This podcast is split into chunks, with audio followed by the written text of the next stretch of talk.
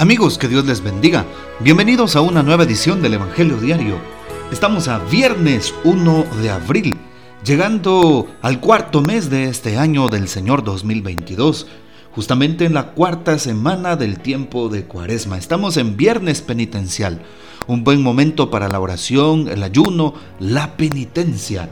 Y hoy agradezcamosle a Dios porque empezamos un nuevo mes, el mes de abril y justamente terminamos prácticamente en abril el tiempo de cuaresma, dos semanas más de cuaresma y terminamos con eh, la semana mayor, el trido pascual y empieza la cincuentena, la cincuentena de Pascua. Así es. Y por eso ponemos en las manos de Dios este mes encomendándolo a su divina providencia. Hoy recordamos en la liturgia a San Hugo de Grenoble. Nació en Valence, a orillas del Izar, en el Delfinado, Francia, en el año 1053. Llegó a convertirse en un gran orador y como rezaba mucho antes de predicar, sus sermones conmovían profundamente a sus oyentes y lograban numerosas conversiones. Es modelo de obispos y de los más santos de todos los tiempos. Poco antes de su muerte en el año 1132, perdió la memoria y lo único que recordaba eran los salmos y el Padre Nuestro.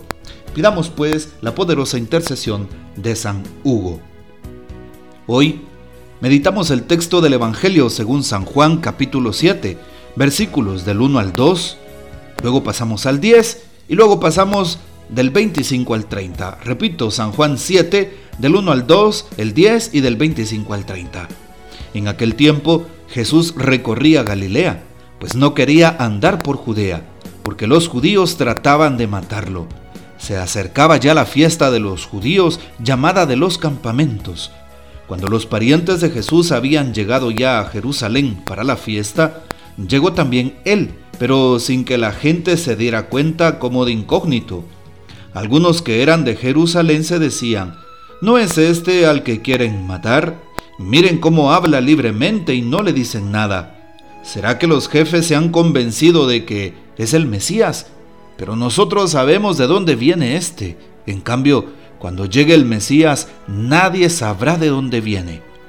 Jesús, pues, por su parte, mientras enseñaba en el templo, exclamó, Así que me conocen a mí y saben de dónde vengo. Pues bien, yo no vengo por mi cuenta, sino enviado por el que es veraz. Y a él ustedes no lo conocen, pero yo sí lo conozco, porque procedo de él y él me ha enviado. Trataron entonces de capturarlo, pero nadie le pudo echar mano porque todavía no había llegado su hora. Palabra del Señor, gloria a ti Señor Jesús. Continuamos reflexionando el Evangelio de San Juan y hoy nos corresponde el capítulo 7. Jesús sigue recorriendo Galilea, sí, Galilea de los gentiles, Galilea de los paganos. Recordamos que Precisamente San Juan escribe para las primeras comunidades del Asia Menor, es decir, para aquellos que se están convirtiendo al cristianismo, aquellos pueblos paganos, aquellos pueblos griegos. Y tiene sentido hoy que Jesús recorra Galilea y que muchos no quieran creer en él. Y por eso hoy San Juan pone en boca de Jesús estas palabras que animan a la comunidad para que tengan fe, para que empiecen a creer en Él. Pregúntate si hay algo que te quita la fe. Pregúntate si hay algo que te genera desconfianza o duda, incertidumbre. Empieza a preguntar, acércate a la iglesia, ve a consultarlo al sacerdote, a los encargados del templo, a las personas que se encuentren allí perseverando en su fe. Busca, investiga, pregunta sobre tu fe. No te quedes tibio en tu fe. Y por eso hoy es importante seguir tratando de profundizar en nuestra doctrina católica, eh, seguir profundizando en el Evangelio, seguir profundizando justamente en nuestra fe. Dice hoy que pues, los judíos trataban de matar a Jesús, trataban de ponerlo a prueba, de ponerle trampas para hacerlo caer. Se acercaba la fiesta de los campamentos. Así es, la fiesta de las chozas o como se le, quería, se le quisiera llamar. Y justamente los parientes de Jesús habían llegado a Jerusalén. Eh, y pues acá nos dice que llegó Jesús también de incógnito, pues querían matarlo, entonces pues tenía que llegar oculto. Vean ustedes hasta dónde tiene que llegar nuestro Señor por tal de predicar la palabra. Y por eso los cristianos tenemos que ser como fermento en la masa, pasar desapercibidos, pero que se note nuestra presencia en el sentido del testimonio, de la predicación del Evangelio, de, los, de la vivencia de los valores del reino. No para exaltarnos, no para enaltecer nuestro propio nombre, sino para que Dios sea más conocido, amado, seguido y por supuesto anunciado. También hoy mm, eh, se nos recuerda que muchas personas no querían al Señor y decían, ¿cómo es posible? Este que quiere enseñarnos, ¿qué nueva doctrina es esta? Si el Mesías eh, vendrá de otro lugar, nadie va a saber de dónde viene, pensaban aquellas personas. Y Jesús les dice precisamente eso, ustedes dicen que me conocen, pero en realidad no, porque no conocen al que me ha enviado, es decir, no conocen a Dios. ¿sí? Qué importante es saber que conocer a Jesús es conocer a Dios. Por eso le pedimos al Señor que aumente nuestra fe. ¿Y cómo podemos conocer a Jesús? Todos los días en la Escritura, todos los días en el Evangelio, todos los días en los sacramentos, todos los días en la oración, todos los días en mi prójimo, en el que sufre, en el necesitado, en las obras de misericordia en el que está cerca de mí. Ahí puedo ver a Jesús, ahí puedo encontrarme cara a cara con Él, ahí lo puedo descubrir. ¿Tú ya has descubierto el rostro de Cristo que te necesita? Pregúntate eso. Y el tema de la cuaresma, viernes penitencial. La cuaresma es para descubrir a Jesús en el prójimo, para donar nuestra caridad hacia el más necesitado, para cambiar nuestra manera de pensar y convertirnos. Hoy también, qué importante es darnos cuenta que Jesús está allí y que nos enseña a conocerlo, ¿sí?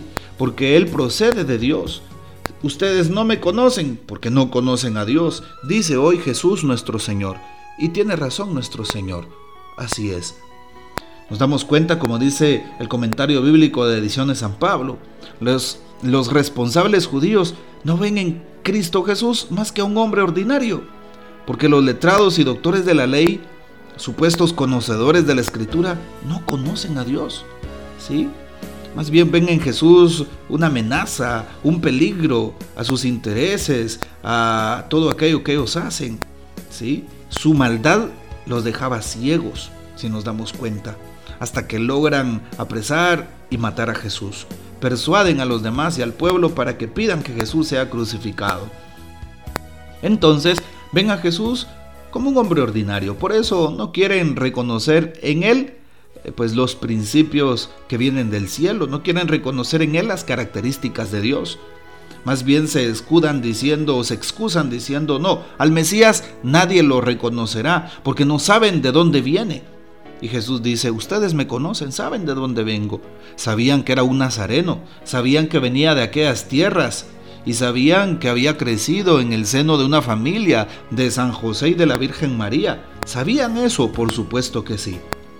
Pero nos damos cuenta que pues ven a un hombre ordinario y en realidad Dios se manifiesta, según los, las escrituras, de una forma ordinaria, en lo ordinario de la cotidianidad, como la levadura en la masa. No se nota, no se nota, pero cuando ya el pan se eleva, se infla, fermenta esa eh, levadura al pan en la masa.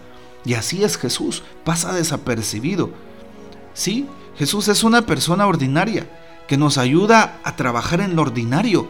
A Jesús no le agradan las cosas extraordinarias en el sentido de que nosotros seamos personas que queramos hacer milagros, grandes prédicas y convicciones en masa, ¿no? A Jesús le agrada que desde lo ordinario, desde lo pequeño, desde tu anuncio, desde tu vivencia, de tu testimonio, puedas hablar de Él a los demás. Sí, a Jesús le gusta mucho el servicio, eso es lo ordinario en la palabra de Dios. A Jesús le gusta visitar a un enfermo, es lo ordinario de ayudar al prójimo. A Jesús le gusta orar e imponer las manos a los necesitados y enfermos, es lo ordinario que normalmente se hace en la iglesia por un sacerdote en la visita de enfermos. A Jesús le gustan las cosas ordinarias, no las cosas extravagantes, extraordinarias y de glorificación, no. Jesús actúa desde la pequeñez. Jesús actúa desde lo pequeño, por eso nos pone la semilla de mostaza como un ejemplo. si tuvieras fe como un granito de mostaza, lo chiquito, lo ordinario, lo pequeño. No por eso, no por eso menos importante, sino todo lo contrario. El Señor se vale de lo sencillo, de lo humilde, de lo pequeño. ¿Acaso Jesús no se manifestó a través de sus apóstoles que fueron llamados como personas tan pecadoras, tan pequeñas, tan humildes y sencillas? Así es la acción de Dios. Y aquellos hombres querían reconocerlo como un rey que venía con todo su ejército, con todas las pompas, con oro en sus manos. Y en realidad Jesús nos da una sorpresa. Él no es ese tipo de Mesías.